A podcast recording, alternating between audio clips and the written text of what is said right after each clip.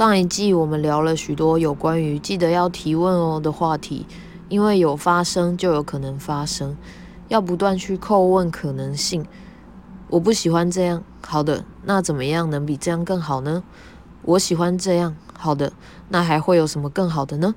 这就是零在于提问，提问的要务不在于想出解答、思考答案。我感觉如果我这么做，我的头脑会烧掉。